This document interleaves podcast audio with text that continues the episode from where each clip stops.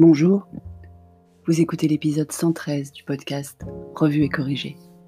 Cet épisode est tiré d'un billet du blog publié le 27 juin et s'intitule Plus qu'une. Ça passe vite en fait. Et oui, plus qu'une semaine avant les vacances. Une semaine de vie normale.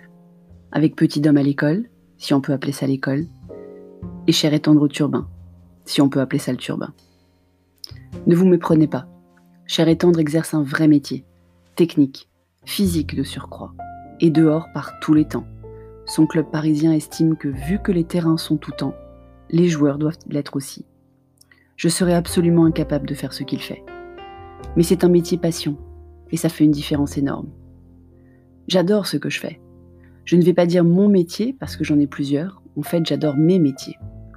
Mais je ne peux pas parler de métier passion.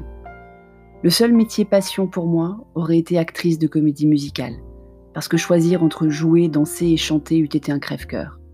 Si j'avais su jouer, danser et chanter de façon professionnelle. Mes petits niveaux amateurs ne m'ont jamais permis d'espérer en vivre, ou même ne pas en vivre. Un métier passion, c'est génial. Parce que même si Cher et Tendre déteste dormir à Paris, on n'y est pas déjà, enfin surtout petit homme. La ligne 13 n'est pas des plus charmantes. Il y dort très mal parce que sur rue. Même si Cher et Tendre déteste dormir à Paris, une fois arrivé à son club, il est bien, serein, heureux. C'est magnifique. Quand il en parle, il s'illumine. Quand il parle de ses élèves surtout. Pour l'élève qui est petit homme, c'est déjà un peu les vacances à l'école. Il dessine beaucoup. Il regarde encore plus d'écran qu'à la maison pendant le confinement. Il a fait quand même un peu de français. Il a révisé le présent de l'indicatif. Quand on connaît le programme du CE2, ça fait sourire ou grincer des dents. Forcément, le contraste était grand quand on a visité sa future école vendredi soir. Le directeur lui a précisé que là-bas, quand on a fini un exercice avant ses camarades, on ne dessine pas. On fait un exercice un peu plus compliqué que celui qu'on vient de terminer. Je sens que Petit Homme ne va pas se précipiter pour finir vite l'année prochaine. Mais c'était chouette cette nouvelle école. Pas si loin que cela, grande, propre, tout le monde était charmant, et le directeur a beaucoup d'humour. Ça fait 34 ans qu'il est directeur, il nous a dit. J'ai eu l'impression que pour lui aussi c'était un métier passion. Pour moi, qui n'ai jamais arrêté de travailler pendant le confinement, c'est quand même confortable qu'ils aient repris. Personne à la maison la journée du lundi au mercredi.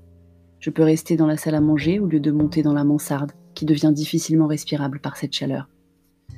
Il ne me reste pas qu'une semaine avant les vacances, mais trois. Trois semaines de production et de réunion avec mes clients. De production sur mon site et ma toute récente newsletter. Comme j'avais un peu de temps, j'ai même prévu une formation dans dix jours à Paris. Il se trouve que j'adore aller à Paris, contrairement à Cher et Tendre et je n'y ai pas été depuis le 12 mars dernier. Vous devinez, vous devinez aisément pourquoi. Mes rendez-vous pro sont calés, mes moments cool perso aussi. Je ne vais pas avoir une minute à moi. Paris, quoi. Mais c'est mieux quand ça va vite. Ça me laisse moins le temps de m'énerver.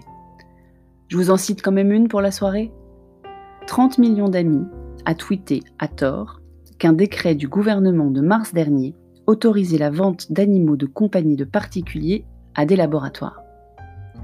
Certains médias, dont le Parisien, ont repris l'info sans vérifier. Il a fallu que la fondation Brigitte Bardot, pourtant peu amène avec le gouvernement, rectifie le tir dans un tweet que je vous lis et je vous mettrai le lien dans les notes d'épisode. Vraiment pénible de voir que les médias ne vérifient pas leurs sources. Évidemment que non, le décret adopté en mars dernier n'autorise pas la vente par des particuliers, chasseurs, etc. d'animaux au laboratoire. Message aux journalistes et aux médias de ma part. Non, une association n'est pas une source fiable. Rien ni personne n'est une source fiable. Une information, ça se recoupe. Une source, ça se challenge. Et quand la source affirme quelque chose sur un truc publié et accessible, eh bien, on le lit. C'est pourtant pas compliqué. Ils étaient peut-être pressés, remarque. Eux aussi, ils sont à une semaine avant les vacances. Merci de m'avoir écouté. Si vous écoutez sur Apple, surtout laissez un commentaire avec vos 5 étoiles et sur toutes les plateformes de balado-diffusion. Abonnez-vous et partagez. À bientôt.